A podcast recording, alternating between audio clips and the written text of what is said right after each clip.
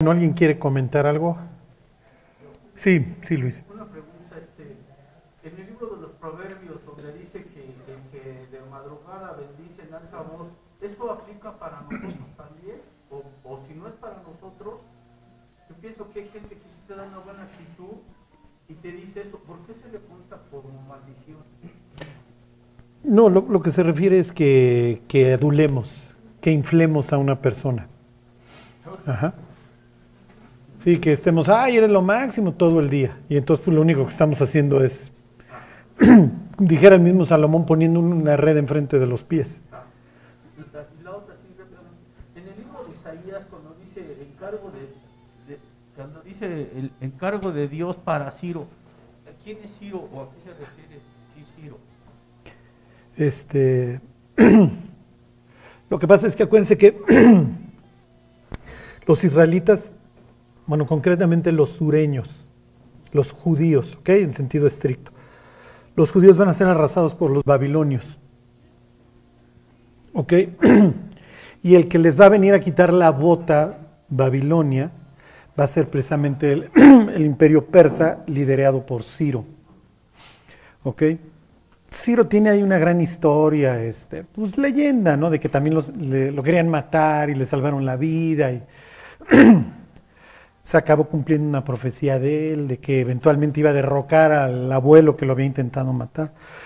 Pero bueno, eso pasa a ver. Lo que sí, la Biblia sí profetizaba que iba a venir Ciro, un rey persa, que los, finalmente los persas acaban venciendo a los babilonios Digo, los judíos pobres acabaron, pasaron de una bota babilónica a una bota persa, pero los persas, si se acuerdan en los estudios de la restauración, los persas tienen una política de adora al Dios que quieras y te doy chance. Nada más sujétate al sátrapa y ahí la llevamos leve, mucho menos opresiva que los babilonios. Entonces Ciro pues, se hace famoso en la escritura por su decreto de, donde le da chance a los judíos de regresar a su tierra, ya les libera el cautiverio y de que reconstruyan su templo.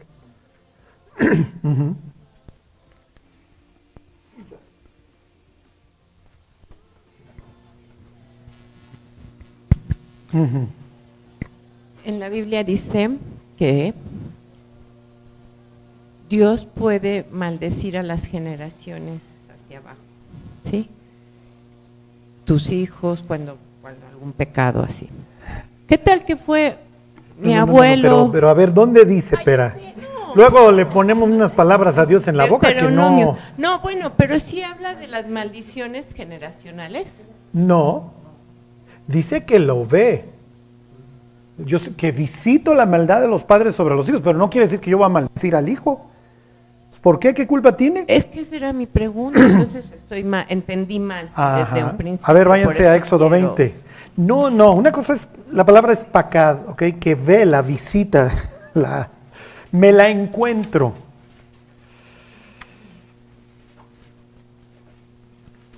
Acuérdense que, ay, no, no, no. Miren, lo mejor de la vida, ¿saben qué es lo mejor de la vida?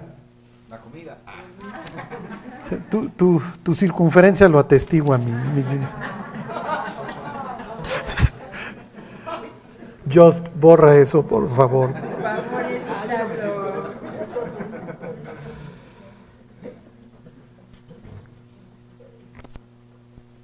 Este. Ok, ok, ok, ok. No, no, no, no, no, no. O sea, no es que Dios vaya a maldecir. Acuérdense que hay una regla en la ley. El hijo no muere por el padre. ¿Ok? Miren, nuestra constitución, creo que la primera constitución mexicana que previó eso fue la del. Este, la de, la de 57, 1857, no me acuerdo, que prohibía las penas trascendentales. O sea, la Biblia es un libro, la ley, aunque todavía está operando bajo ciertas, ciertas circunstancias, porque Dios opera bajo ciertas circunstancias humanas bastante tronadas, como la esclavitud, pero la ley de Dios contiene, wow, o sea, normas que a la humanidad se le fueron ocurriendo por ahí del siglo XVIII, ¿eh? incorporarlas en sus siglo XVIII, siglo XIX. Entonces las penas trascendentales están prohibidas en la Biblia, ¿ok? El hijo no muere por el padre ni el padre por el hijo.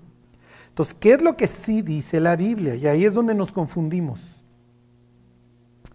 Eh, ok, dice, 20, ahí están, Éxodo 20. 23. No te inclinarás a ellas, está hablando de las imágenes, ni las honrarás, porque yo soy el Señor tu Dios fuerte, celoso, que visito, ¿ok? La veo. Esta palabra pacat se ver, visitar, observar. ¿Por qué? Porque si el papá es idólatra, lo más probable es que el hijo sea idolatrita. ¿Sí me explico? Si el papá es borracho, lo más probable es que el hijo sea borrachito. No quiere decir que Dios lo esté maldiciendo, pero el papá está, ¿sí me explico? Va a provocar, este, va a provocar un daño brutal en sus hijos. Entonces, ahí, ahí les va este, que visito la maldad de los padres sobre los hijos hasta la tercera y cuarta generación de los que me aborrecen. Y hago misericordia a millares, a los que me aman y guardan mis mandamientos. Entonces le está diciendo, por favor, pórtense bien muchachos.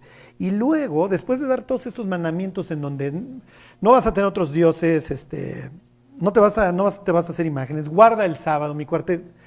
Y ahorita no me detengo en el sábado, pero esto es, nosotros tenemos un ritual, ¿sí me explico? En donde la creación se renueva diario y semanalmente. Además tienes que descansar, etcétera. Y luego voy a poner las normas entre, entre mi gente, entre mis hijos. No, a ver, no le puedes bajar la esposa, este, no le puedes quitar sus cosas, no lo puedes matar.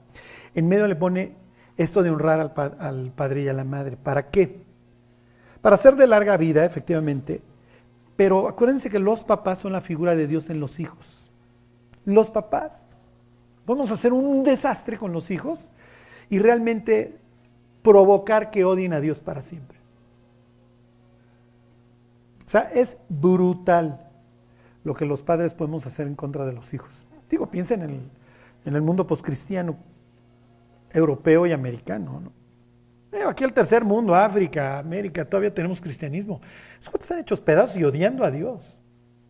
Digo, toda la putrefacción viene del poscristianismo. ¿no? Este, entonces, eso es.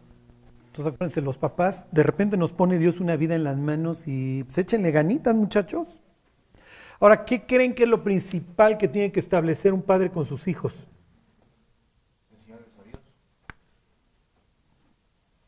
Inciso A, ¿sería enseñarles a Dios?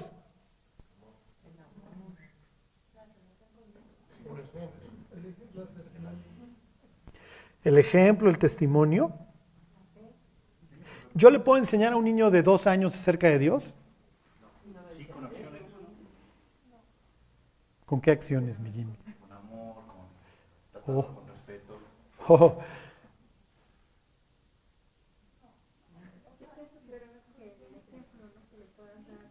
Pues agarras el Salmo 19 y le enseñas al niño de dos años. Mira, los cielos cuentan la gloria de Dios, el firmamento anuncia la obra de sus manos. Le enseñas Génesis 6, fíjate que hubo problemas porque descendieron los ángeles, se metieron con las chavas. Bueno, dos años no es consciente todavía. Ok, les voy a decir algo. Espantoso, ¿ok? Y muchas de las personas que me, escuchas, que me escuchan como limón en la almeja. La siguiente vez que lean el Éxodo, les voy a pedir que subrayen la cantidad de veces que Israel se queja. Y fíjense en qué número de queja los disciplina Dios.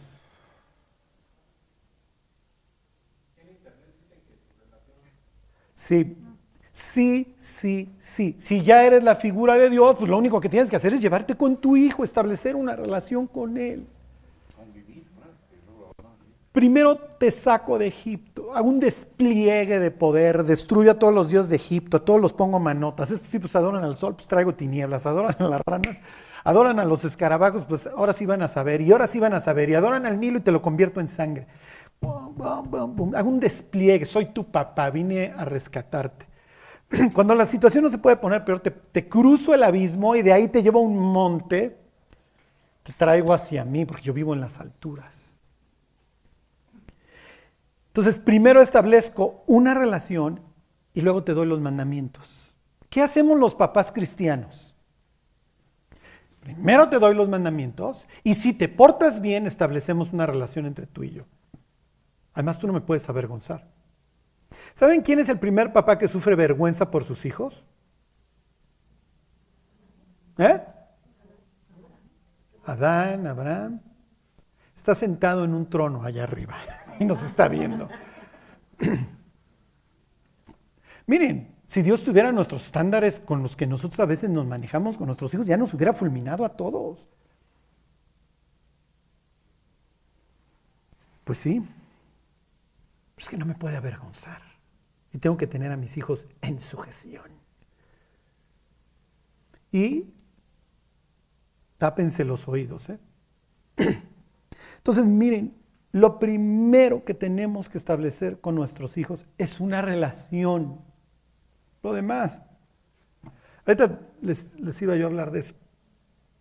Este, digo, piensen en Jacob. Pobre infeliz, o sea, nunca tuvo una relación con su papá. Y si me palpa, ¿se acuerdan lo que veíamos la semana pasada? Y si me toca, ¿y si te toca qué? Pues es que se va a dar cuenta, pues yo soy el lampiño, pero pues así mucho contacto no hemos tenido toda nuestra vida. Sí, mi Just.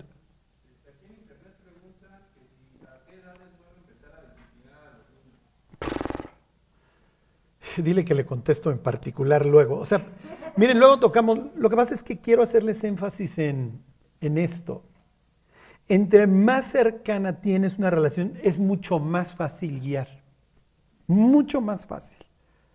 Y esto es como, como, miren, esto es como decían, esta es la última ratio, o sea, la disciplina es lo último, ¿sí me explico? A ver, ya te dije, ya te dije. Entonces, este, y, y con esto yo no, no, les quiero decir que, pues sí, o sea, el hombre sabio disciplina, tienes que guiar, tienes que instruir. Es una forma también de abandono, el que yo no te vaya guiando, ¿no? ¿Por qué? Porque pues yo soy, yo soy la imagen de Dios frente a ti. Pero finalmente, pues piensen en Cristo en la cruz. A ver, mis cuates están brutérrimos. No saben lo que están haciendo, no tienen la más remota idea de qué está sucediendo. ¿Qué está sucediendo? Me estoy metiendo en tu mugrero y te estoy salvando. Y me interesas tanto que ya, olvídalo. Yo soy el Dios guerrero, pero voy a tener que dejar los relámpagos y los truenos a un lado. Venirme a, convertir literalmente en un cordero en algo total y perfectamente inofensivo, desnudarme, ya hazme lo que quieras. Ya. Esa es la cantidad de amor que te tengo. Y luego, luego ya hablamos de vete por acá. Pero primero te tengo que rescatar del hoyo en el que estás metido. Bueno, sí. Este, precisamente,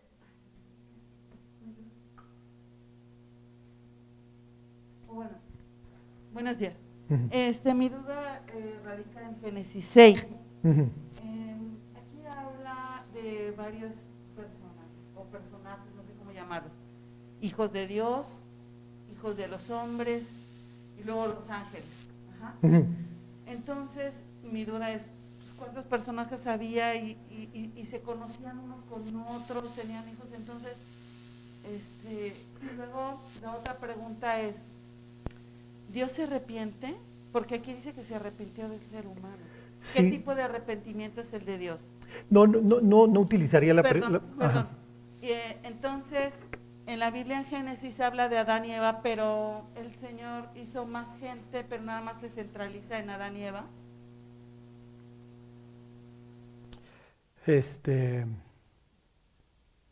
bueno, obviamente esa es la primera generación. Lo que pasa es que me hiciste varias. Este, efectivamente, digo, la, sociedad va a crecer. O sea, se va a extender empezando por la primera pareja, ¿no? Lo que- algo que hay que entender es que si tienes un ser humano que vive en condiciones distintas, va a vivir muchos años más. ¿Ok? Entonces, miren, la primera generación se tuvieron relaciones entre ellos, sí, pero tomen en cuenta que es muy probable que ni siquiera se conocen y que tienen decenas o cientos de años de diferencia. Número dos, efectivamente, luego Génesis 6 hace una distinción entre los hijos de Dios y las hijas de los hombres. Está haciendo un contraste. Los hijos de Dios son seres celestiales, las hijas de los hombres son humanas. Está haciendo un contraste. Miren, por ahí hay locos que, no, es que son las hijas de Set. No, no son las hijas de Set. O sea, la Biblia está siendo muy clara. Pero le queremos arrancar lo sobrenatural a la escritura. Entonces sí, los ángeles se metieron con las mujeres. y es lo que dice el libro de Judas y es lo que dice segunda de Pedro. ¿Ok? Y luego es cuando viene esta expresión de que se arrepintió Dios, pero Dios no, no se va a arrepentir en el sentido de la regué.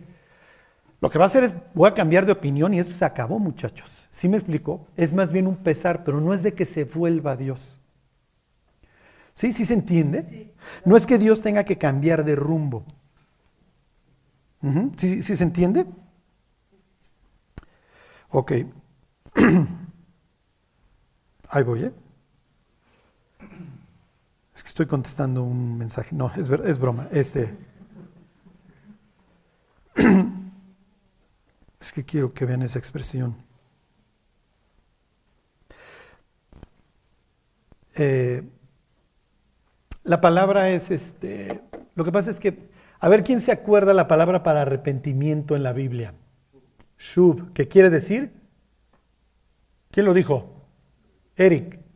¿Y quiere decir? Y es una palabra que hasta la fecha usan. O sea, cuando le quieres decir a alguien que regrese, le dices eso. Shub es regresar. La palabra que leíste ahí en Génesis 6, que se arrepintió, es Naham, que tiene que ver con consuelo o que se enchiló. Acuérdense que finalmente tenemos sentimientos porque Dios los tiene.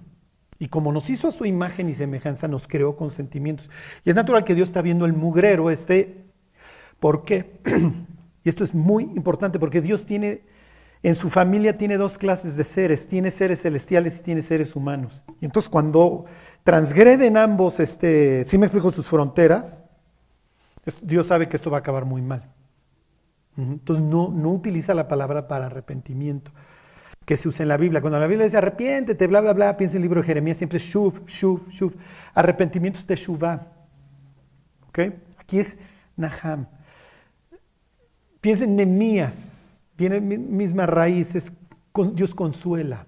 Entonces un tipo que reconstruye, pues es natural que él tuviera ese nombre. Bueno,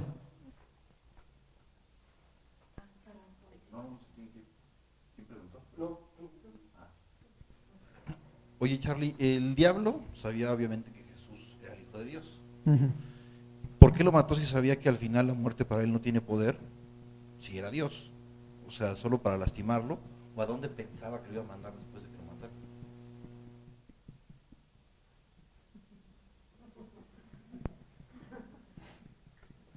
no sé, no sé, mi Jimmy. Yo tampoco.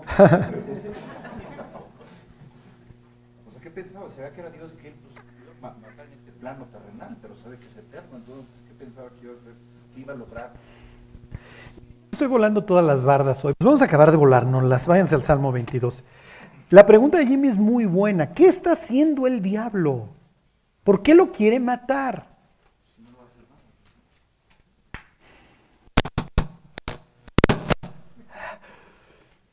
Hijo, estoy bien loco, pero bueno, esto es, miren, ¿Salmo qué? Salmo 22.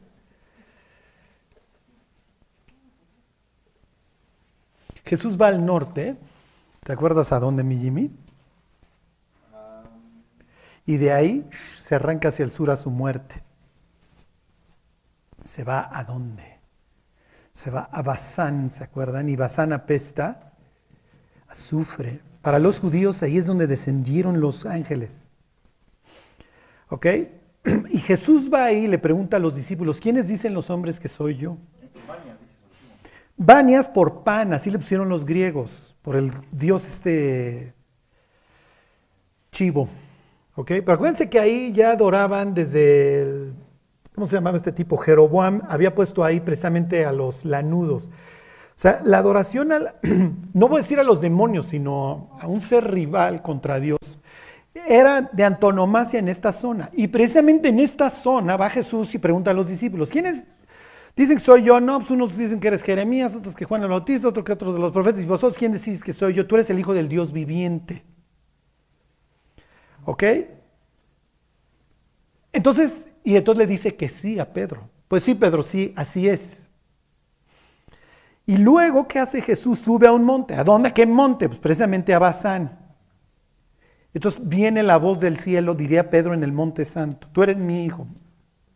Ok, si yo soy un ser celestial contrario a Dios y Jesús dice que Él es el Mesías, se lo acepta, porque acuérdense que Jesús no anda diciendo que Él es el Mesías, lo actúa, pero no lo anda diciendo. Se lo dice a la mujer samaritana y lo dice acá. Por lo general lo dice en territorio rival. Ok, llega Bazán y entonces se transfigura. Entonces tienen la ley y los profetas, tienen a, a, Moisés y Elías, y entonces Pedro dice, te voy a poner en el mismo plano, y viene una voz del cielo que dice, no te equivoques, Pedro, ya deja de decir tonterías, este es mi hijo amado. Desciende Jesús y ¿qué se va a encontrar? Un tipo incontrolable, endemoniado. ¿Desde cuándo está así? Pues desde niño. Tus discípulos no pudieron. Y de ahí a la cruz. Entonces, ¿qué fue a hacer Jesús a Bazán? que había llegado. Exactamente, les fue a picar la cresta. Eso es lo que fue a hacer. ¿Le cayó bien a los seres celestiales rivales? Pues no. En lo más mínimo. Y no te la vas a acabar. Y te vamos a matar. Pues sí, sí, me van a matar. Este. Por, entonces piensen en todos los versículos que hablan de la resurrección en la Biblia y la pregunta dirían ustedes cuáles. La historia está escrito en críptico. ¿Por qué? Porque hay una guerra. Lo que sucede es que piensen en el Edén, llega el diablo y le dice a Dios, yo escuché cuando tú le dijiste a este tipo que si, que si hacía eso, moría. Estás atrapado, lo tienes que matar. Y no hay forma de que lo salves. No hay forma de que lo salves. Estás atrapado. A ver, Dios, aquí está esta pistola, te voy a pedir que mates a Adán. Sí, pero resulta que a la mera hora el mismo Hijo de Dios atraviesa y Dios disparó. Ok, ahí están 22.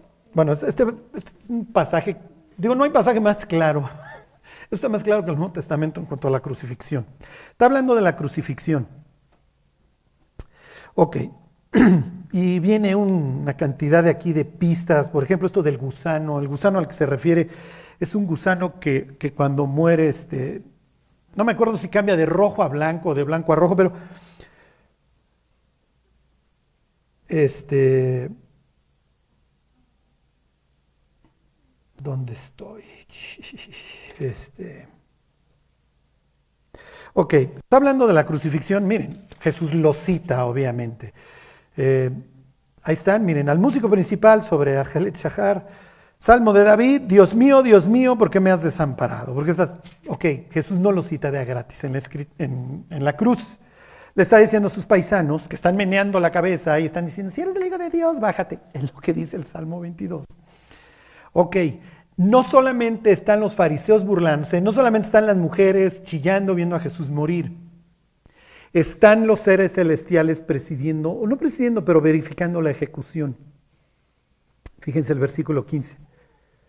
El 12. Me han rodeado muchos toros, fuertes toros de Bazán me han cercado, no son toros. Es una expresión. Entonces ahí están. ¿Por qué? Porque hace una semana, 10 días, no me acuerdo, me viniste a picar la cresta y todavía te subiste al cerro. Este es el mundo en el que ellos viven. Yo no lo inventé. La gente se enchila cuando, cuando yo cuento esta historia. ¿Ok? Este es el mundo en el que ellos viven. Así ven a Bazán. Bazán es un sitio podrido. Los griegos también se regodeaban y ahí tenían su puerta al infierno. Y es precisamente ahí, en la roca, porque es una roca los que lo han visto. Y alguien dice, ay, es que Charlie, no puedes entender el pasaje si no conoces el contexto. Así es la Biblia. ¿Qué quieren? Así es cualquier libro. O sea, si yo no entiendo el medioevo y la independencia de, de España, no voy a entender el poema del mío Cid, lo lamento. ¿Sí me explico? Sea, si yo no entiendo el mundo maya, yo no voy a entender el Popol Vuh. La Biblia está escrita para nosotros, pero no a nosotros. Entonces, ¿qué es lo que está sucediendo? Ok, ya matan a Cristo, ya le ganamos, lo matamos. Sí, pero resulta que al tercer día resucita. Y entonces ahora sí toda potestad me es dada en los cielos y en la tierra. Ese fue el gran problema. Y es lo que dice Pablo. Si hubieran sabido que iba a resucitar, nunca lo matan. Es lo que dice en Primera de Corintios. Y hablamos sabiduría, no de este siglo, la cual si hubieran conocido, bla, bla, bla, nunca hubieran crucificado al Señor de gloria. ¿Ok? Lo que pasa es que acuérdense, nosotros somos racionales, nosotros somos ilustrados, entonces dioses rivales, otros dioses. Pensamos demonios que se le meten a la pobre chamaca y hace que vomite bien lejos y, y ande caminando para atrás. No, no, los ángeles dirían, no, mis cuates, o sea, nada que ver. O sea, nosotros, o sea, los ángeles caídos son mucho más sabios en cuanto a nuestra destrucción que andar haciendo que una persona le dé vueltas la cabeza. Mm. O que el gato hable en la casa de la bruja.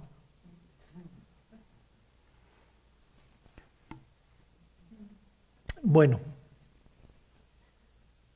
¿Alguien más tiene una pregunta?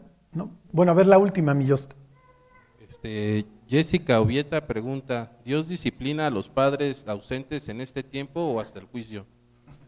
Depende Depende si son sus hijos, porque Dios al que toma por hijo disciplina. Si no son sus hijos, hace el juicio. Bueno. Ok. ¿Sí les gusta venir con su tío Charlie?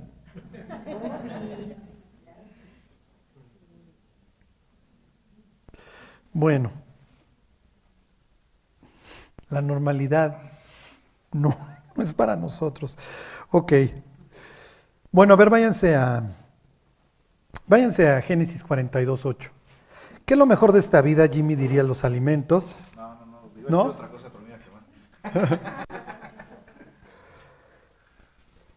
lo mejor de esta vida, ¿qué dirían que es?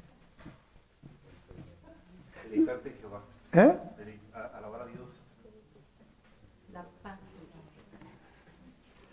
Lo mejor de esta vida, mis queridos, es que se va a acabar. Tarde o temprano se acaba. alguien le gustaría vivir 500 años en este estado? O sea, podridos. Te dijeran, te faltan 450 en esta carne.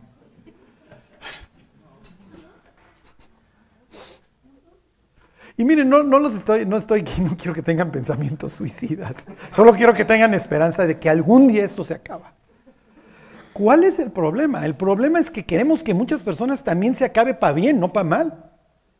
Que llevan una vida espantosa para luego irte a pudrir al infierno. Bueno. Si me explico, irte, irte a la muerte peleado con Dios. no, no, no. Pues, entonces, miren, Creí por lo cual hablé, diría Pablo. Nosotros también creímos por lo cual también hablamos. No conforme a palabras de sabiduría humana, sino con las que da entender el espíritu, bla, bla, bla. No me acuerdo. Lo que les quiero decir es que cuando nosotros creemos en Dios y nuestra vida empieza a cobrar sentido,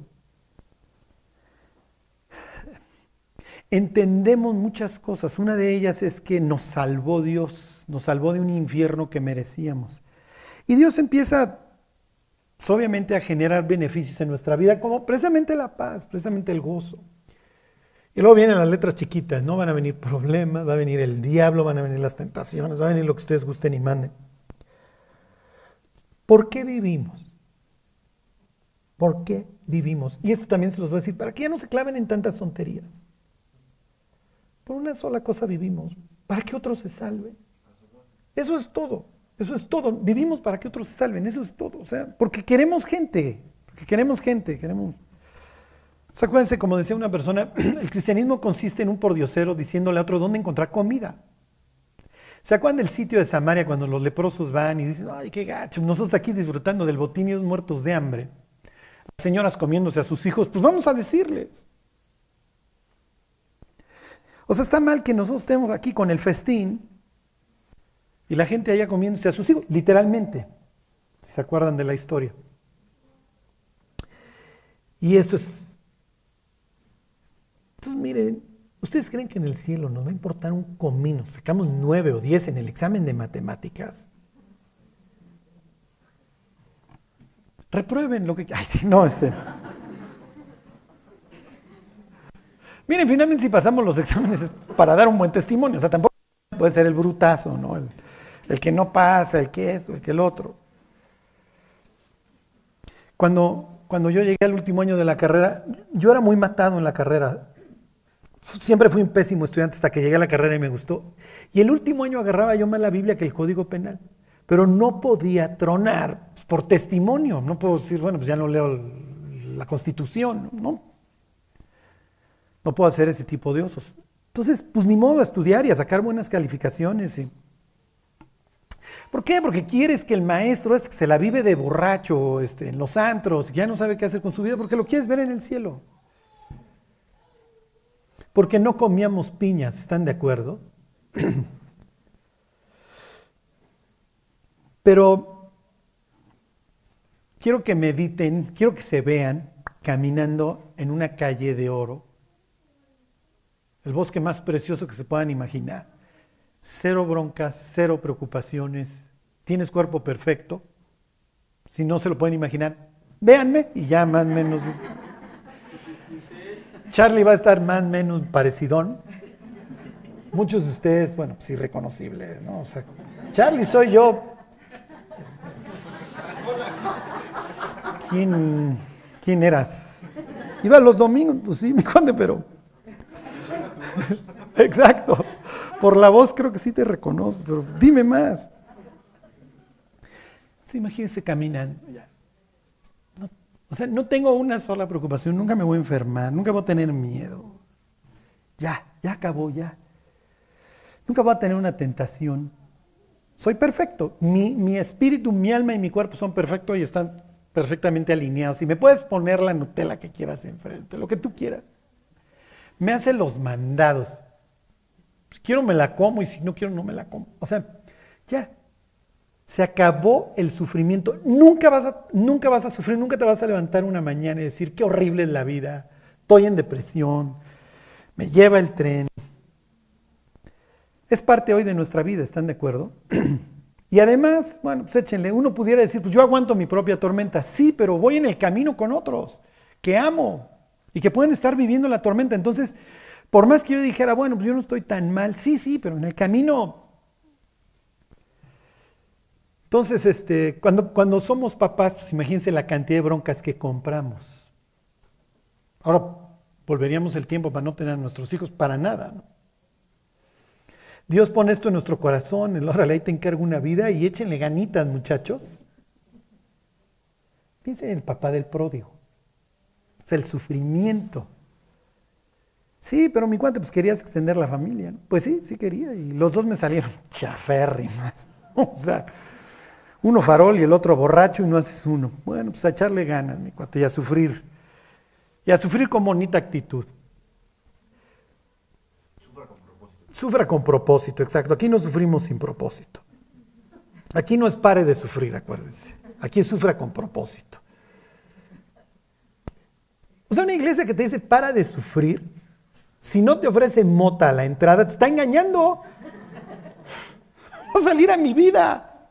Tengo problemas, tengo familia, tengo trabajo, tengo patrones, tengo enfermedades. ¿Sabe de qué me estás hablando? Bueno, quiero, quiero que vean a Jacob y miren, ya saben que me gusta irme para adelante, irme para atrás. Las historias cuando te las construyen así en las novelas, que se, donde personaje y etcétera, son buenas rimas porque es la idea que va rompecabezas poco a poco. Bueno, quiero que vean este espantoso versículo. Y ahorita ya nos regresamos a la historia. Que ya la semana pasada hablamos de don Esaú y pues, cómo la regó con sus descendientes y cómo se fue a donde le iban a decir lo que quería escuchar, que era su, su tío este, Ismael. Bueno, 19, no, 42, 38, ahí están. Que el 42 les va a sonar, les va a, sonar a 84% de la historia, ¿ok? Ya. Vamos a un 80, iríamos a un 84% de la historia del Génesis. Vivimos, o estos personajes viven, así ven su vida al oriente del Edén, y con un Dios que está sobre una bóveda viéndolos. ¿Ok? pero la muerte no va a implicar un ascenso como lo vemos nosotros. Para ellos la muerte va a implicar ir a un sitio de, este, puede ser de descanso o de tormento. ¿ok? Pero es el sitio a donde se van los muertos, pero no implica ya un acceso directo a Dios. ¿Lo entienden? Sí, ellos sí entienden, distinguen que hay un lugar que le llaman el sepulcro, donde está feíto, y hay otro, pues, está bien. Pues, el paraíso le llamaría Jesús.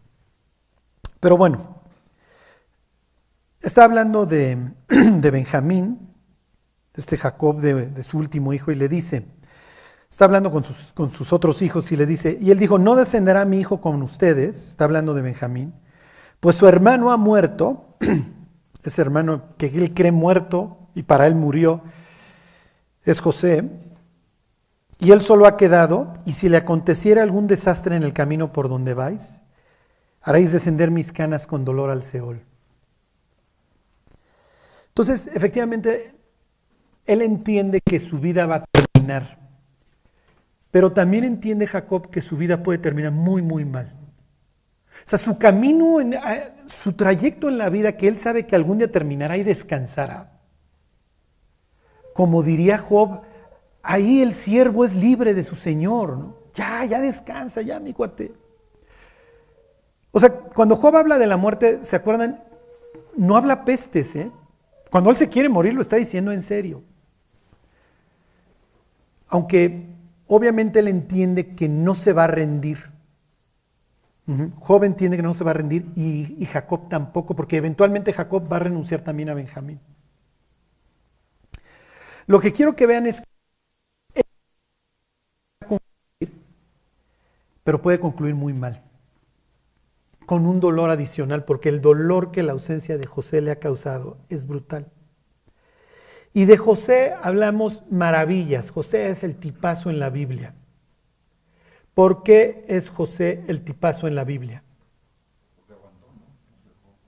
Inciso A porque aguantó. Y, efectivamente, lo que le aventaran. Este era Endurain, ¿se acuerdan? El ciclista español. Este era el siete pulmones. ¿Por qué es un tipazo? ¿Mm? Por su fe. ¿Eh? Porque Dios estaba con él. Todo el tiempo se menciona. Porque es un tipazo José. Sí, es un modelo de Cristo, es uno de los más claros, ¿no? Aunque también tienen a Isaac, propio Jonás, Salomón. Da un gran testimonio. Lo que pasa es que me están diciendo consecuencias, no raíz. Eso es otra consecuencia. Porque su papá lo amaba. El impacto que el amor puede tener en la vida de una persona es incalculable. Incalculable. Y los otros hermanos lo abominan. ¿Por qué? Porque a este sí lo quisiste. Y claro, pues yo soy hijo de la esclava, ¿no? Yo soy Neftalí, yo soy Dan, yo soy producto de un conflicto y en mi nombre llevo la fama. Yo soy Gad, yo soy Aser, yo soy hijo de, de la esclava. A mí me quiso, yo soy, ay, yo soy hijo de Lea. Y mi papá alucinaba a mi mamá. ¿Ya vieron el dolor? O sea, dijera don Pompín Iglesias, si se acuerdan, estoy ventaneando mi edad. Qué bonita familia. Es un desastre de familia. Cuando piensen en su familia y digan, yo vengo de Vietnam en los 60, mi Charlie, vengo de un bombardeo en Saigón, estos cuates dirían, nosotros también. Nosotros también. Y tenemos todas las heridas. Y nosotros no vemos la vida, ustedes, de psicología y esos rollos. Pero no quiere decir que no tenemos nuestras propias historias a través de las cuales nos vamos contando las tragedias para evitarlas. Y lo que ustedes consideran ahí rollos de psiquiatría y psicología, nosotros no lo vemos así, nosotros lo vemos como una revelación. Nosotros no entendemos el progreso a través de la razón, lo entendemos a través de la revelación y lo que Dios me revela en esta historia, que yo no puedo ser así, yo no puedo odiar a mi esposa como la odiaba mi papá, en su literatura intertestamentaria, hagan de cuenta que dice que prácticamente abusaba a Lea este, este Jacob cada vez que tenía relaciones con ella porque simplemente cumplía con el deber. La odiaba. O sea, lo, lo que les quiero decir es que esta idea de que algún día concluye, o nos la podemos llevar bien o nos la podemos llevar cada vez haciendo mayores desastres. Es un pasaje espantoso. Jacob, tu vida ha sido un sufrimiento espantoso, horrible. Sí, muchachos. Sí, ahí estoy de ejemplo, precisamente para qué. No me sigan, no sigan mis pisadas. Sigan las pisadas de mi abuelo, eso les diría, les recomendaría a Pablo, que vivió por fe y también muchas vueltas equivocadas. Pero tienen que tomar la vida en serio. ¿Por qué? Lo que pasa es que Jacob tiene este padecimiento que tenemos todos nosotros. Cree que puede tener el pastel y comérselo.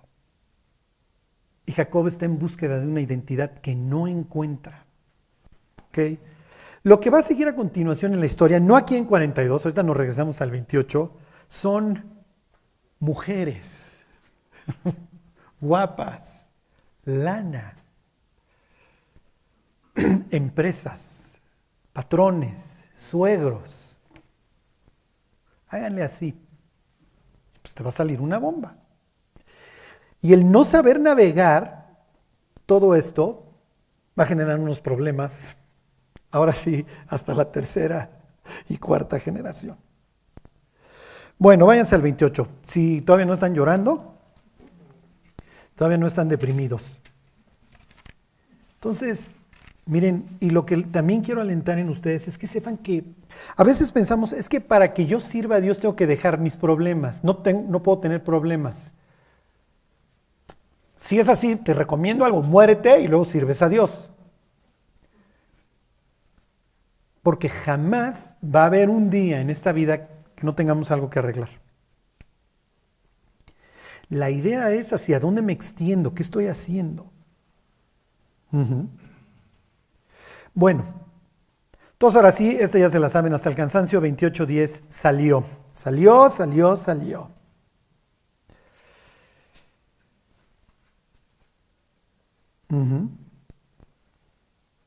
A ver, les leo el 9 y se fue. Entonces ahí está, un padre tenía dos hijos, ¿se acuerdan? Jesús va a usar esta historia, ahí en Lucas 15. Los dos se le fueron. Ok, salió pues Jacob del lugar, ¿se acuerdan? De bendición, le hace ver, que quiere decir pozo, y Sheba, que quiere decir juramento o siete. Y se fue a Arán. Mm, Arán, ustedes ya se acuerdan, Arán aparece antes en la historia y es un sitio de espera, es un sitio de impas, es un sitio de escala chafa. Entonces hay una regresión. Está yendo para atrás y no para agarrar vuelo. ¿Ok? Y llegó a un cierto lugar, ¿se acuerdan? Sale de un lugar con nombre y llega uno que no lo tiene.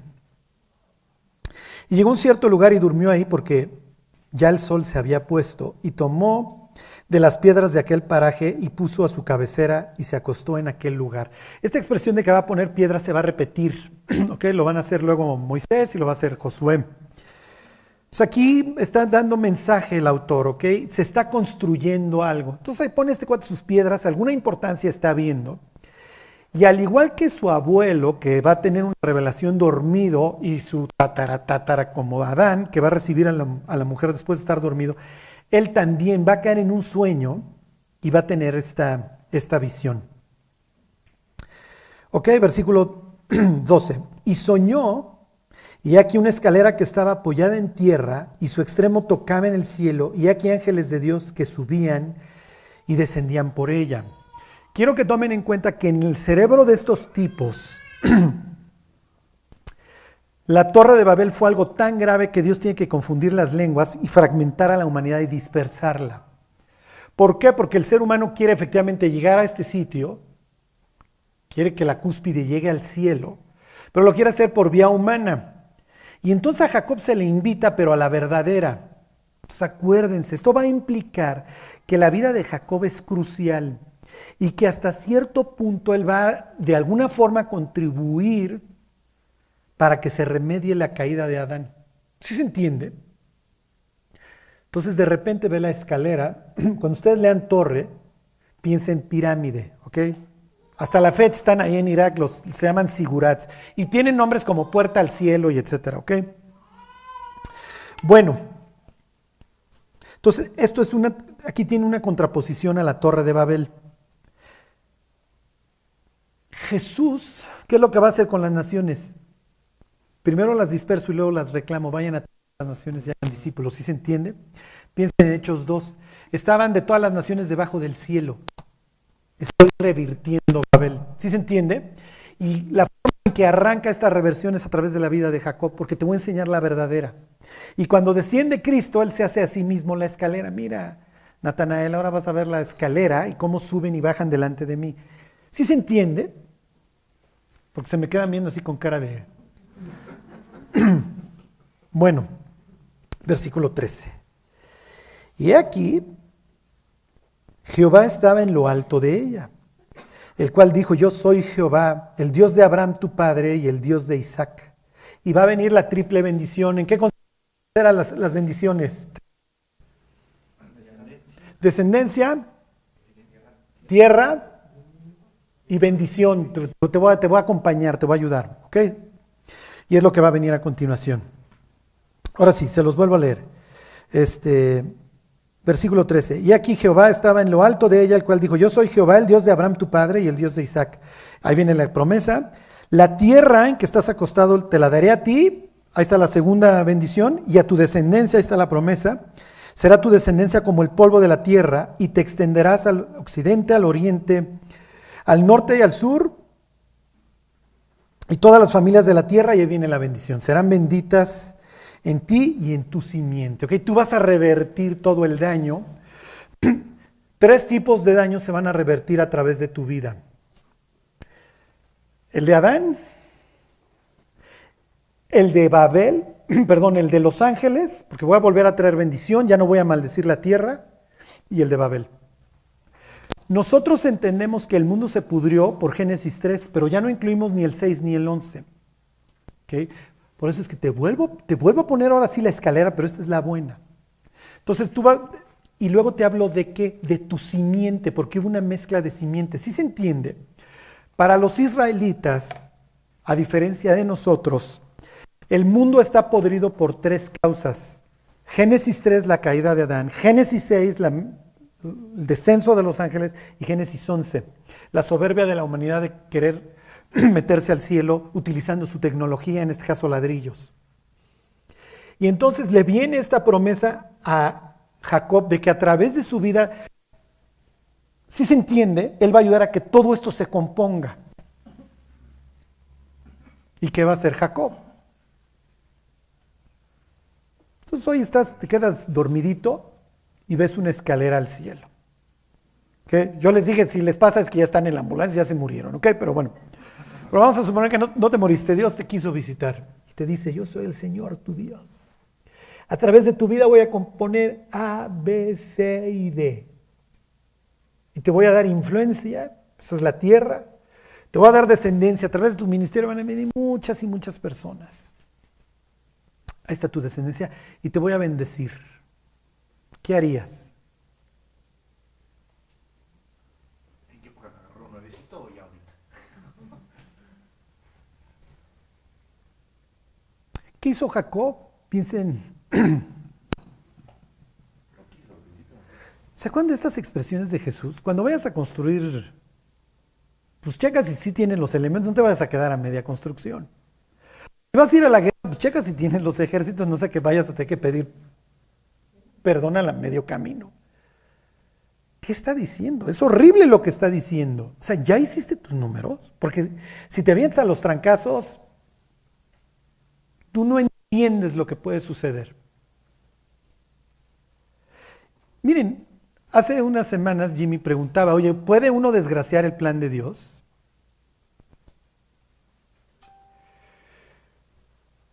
Fíjense.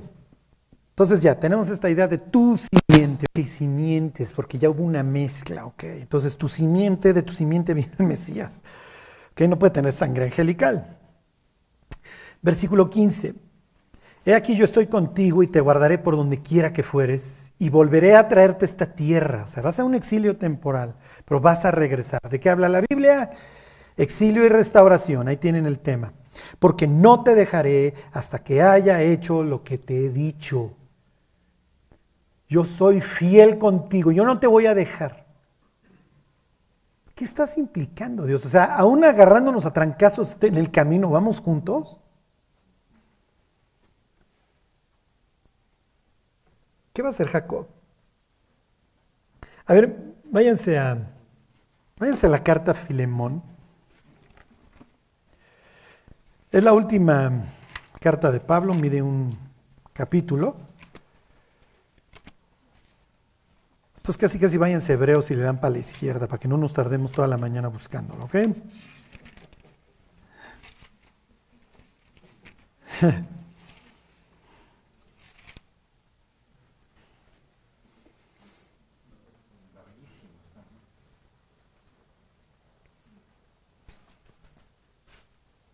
Arquipo quiere decir el señor del caballo. O sea, alguien que, piénsenlo, un cuate que a ver, puede domar ciertas cosas. chiste es domarse uno mismo, ¿no? Antes le ponemos bozal a Leviatán que a nosotros. Bueno, ahí están. Bueno, esto está hablando Pablo. Dice Pablo, prisionero de Jesucristo y el hermano Timoteo, al amado Filemón, colaborador nuestro, y a la amada hermana Apia. Ahí están los destinatarios de la carta.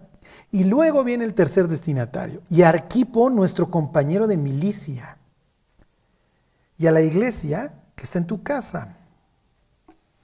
Que Arquipo es una persona importante, entonces es destinatario de esta carta. Denle tantito a la izquierda, váyanse a la carta a los colosenses. Miren, ya el hecho de que Pablo te dedique una carta, ya te puso en, por decirlo de alguna manera, ya te puso en el mapa celestial. Cuando le escribe a los colosenses, por ahí anda este arquipo.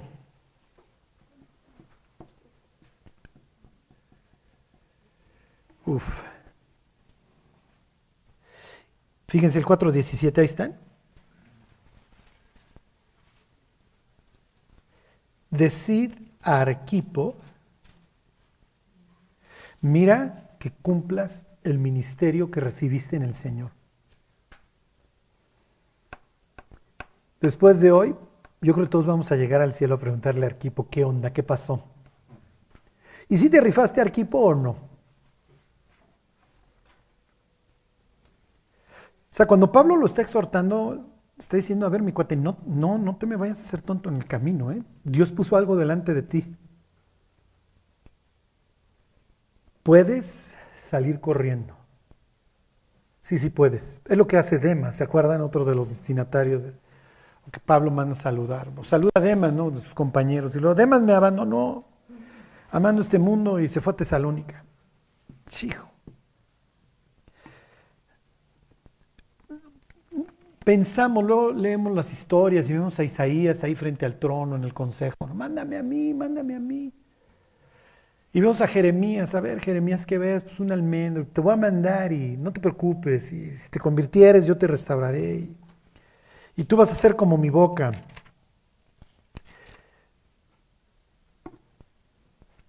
A ver, regresense a la historia. Son unas palabras increíbles, yo creo muy alentadoras, ¿no? Que Dios te diga, oye, no te voy a dejar, yo estoy contigo. Dios, ¿puedo desgraciar el plan? ¿Cómo te explico? Y habría tres incisos, sí, no o no, pero vas a sufrir muchísimo. Y es muy probable que Jacob dijera, inciso C.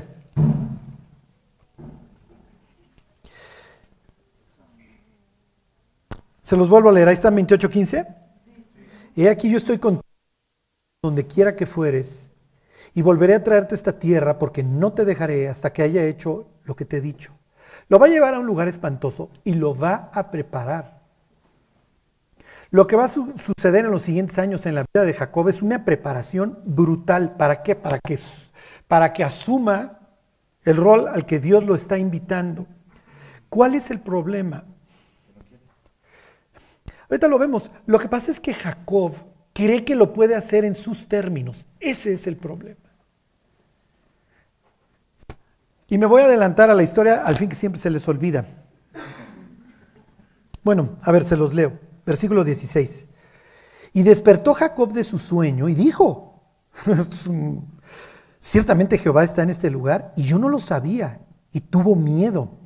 Y dijo, cuán terrible es este lugar, no es otra cosa que casa de Dios y puerta del cielo. Y se levantó Jacob de mañana y tomó la piedra que había puesto de cabecera y la alzó por señal y derramó aceite encima de ella y llamó, ahora ya va a tener nombre el lugar, Betel, Bet quiere decir casa, el Dios, aunque Luz era su nombre primero. Y entonces va a ser un voto y le va a decir, sí, pero te caes con una lana. Y de ahí a correr. El lugar en donde se encuentra con Dios lo va a llamar espantoso, terrible. Y por piernas. Y entonces Jacob va a salir del lugar de bendición, ya salió de, Ber, de Berseba, ahora se va, sale de Betel.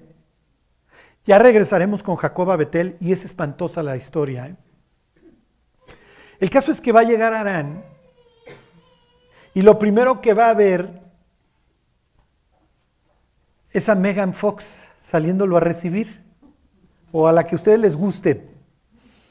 No sé, piensen en la que les guste. ¿Eh?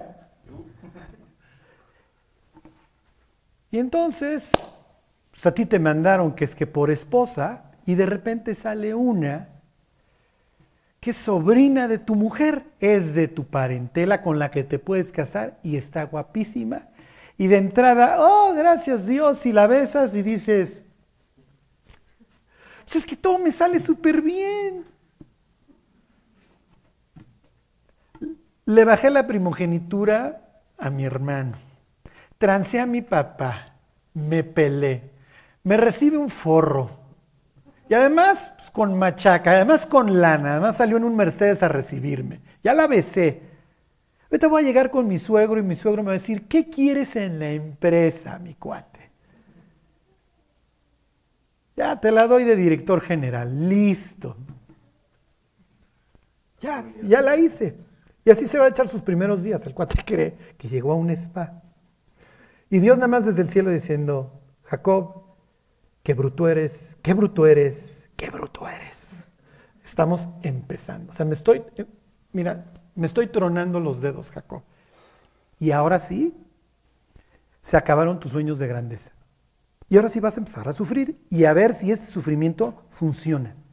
Y de ahí va a venir, se va a desencadenar una tormenta para Jacob. Y Jacob va a vivir con una actitud de yo no merezco esto, yo no merezco esto. Y se va a encontrar, ¿se acuerdan? Literalmente como se encontró Adán con Eva, con la carne de su carne y con el hueso de su hueso, con la horma de su zapato. Y vamos a terminar la historia en Egipto con un tipazazo y una super familia. El tipo vio a su familia bien, los besó y se murió. tan, tan. ¿Lo logra Jacob? Sí, sí lo logra, después de muchísimo dolor. ¿Cuál es la moraleja? Pues vamos a quedarnos en la tierra de bendición, ¿para qué nos vamos a Arán? Pensando que no, pues, salgo huyendo y luego regreso sin bronca. No, no se puede, acuérdense, no, no, no puedes vencer al sistema.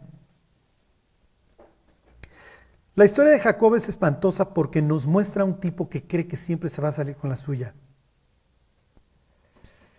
Y que todo el tiempo está intentando patear el ministerio como si fuera arquipo y le tiene que estar recordando a Dios, cumple tu ministerio, cumple tu ministerio. No es cualquier cosa, Jacob. Te voy a usar para revertir los tres juicios que estás leyendo allá atrás. Vas a ser un patriarca.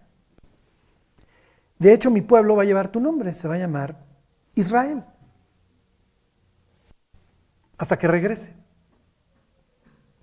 O sea, con este pueblo, con sus altas y sus bajas, se va a identificar siempre contigo. Es un pueblo importante. Diría Pablo, pues nomás de ahí vino el culto, las promesas. El Cristo, el cual es Dios sobre todas las cosas. Ok, y con esto concluyo.